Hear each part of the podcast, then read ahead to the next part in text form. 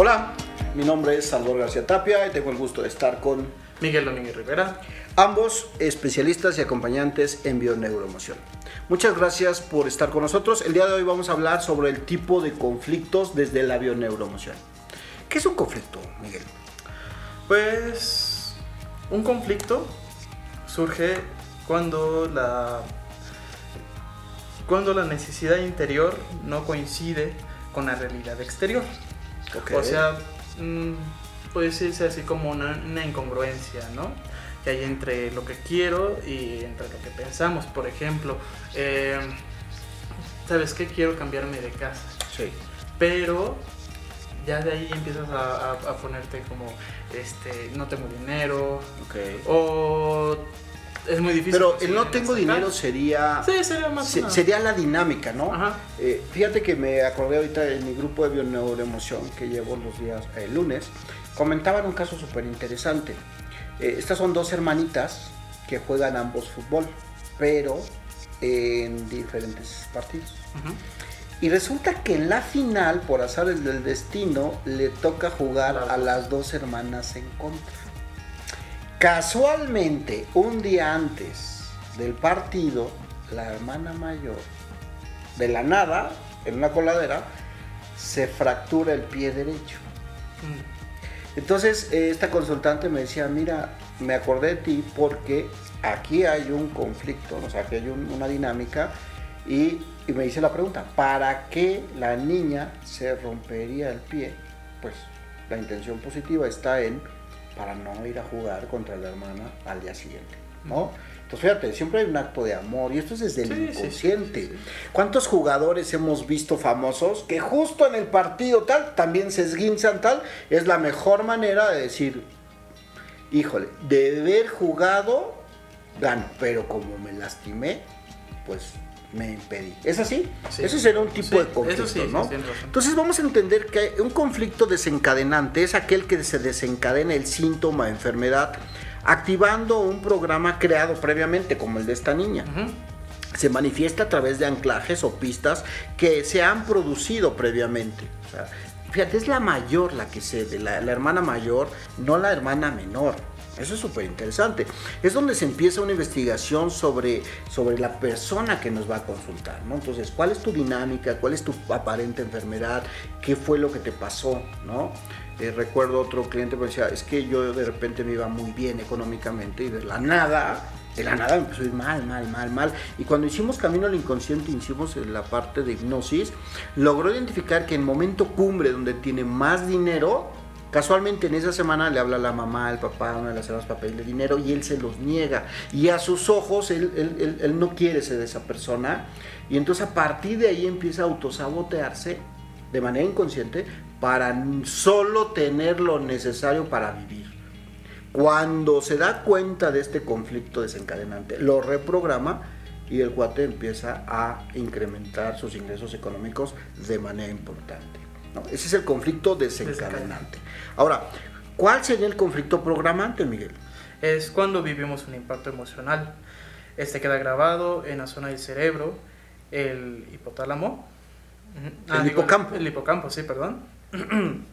que fija el suceso en el espacio-tiempo. Y la amígdala graba la emoción y todas las experiencias sensoriales quedan registradas mediante diferentes anclajes o pistas. Es, por ejemplo, mm, podríamos ponerle, eh, no sé, un piquete de abeja, Ok. ¿sí? Em, vivo un momento de estrés, estoy angustiado, no sé, la escuela, no sé, sí, y en eso me pica una abeja. La emoción va junto con eh, pues, la acción del, del piquete. ¿no? Hay una asociación. Hay una asociación Hay ahí. un engrama, Ajá, un ancla. Y ahí es donde se programa, por Wow. eso ese nombre, ¿no? Pues es programante. O sea, es la asociación de A con B más C C. y una serie de condicionantes. Es. Y cuando mi inconsciente vuelve a registrar estas condicionantes, automáticamente se va a volver un, un conflicto desencadenante. desencadenante. En este caso podría ser una alergia, ¿no? Ok. Porque qué tal si me vuelve a picar eh, una la abeja de nuevo y voy a empezar a, a, a- ¿cómo se llama? A desencadenar lo- todo lo que venía, ¿no? Claro. A recordar el, la- el estrés, la angustia y ahí ya me empezó a, a vivir como la, la alergia, ¿no? De sofocarse. Y, y me hace sentido porque me parece que ahora vamos a empezar a hablar del conflicto estructurante. Sí. Esta estructura está configurada por factores genéticos, ambientales y de aprendizaje. Por ejemplo, eh, tengo una clienta la cual no puede usar eh, cosas salvo que sean de oro, ¿no?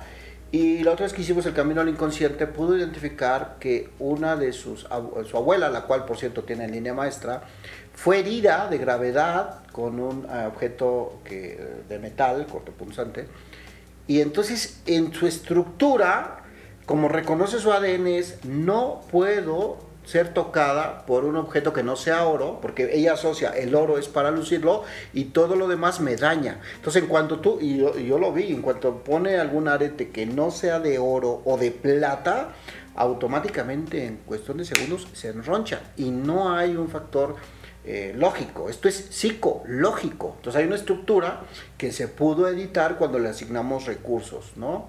Entonces es muy importante esta parte.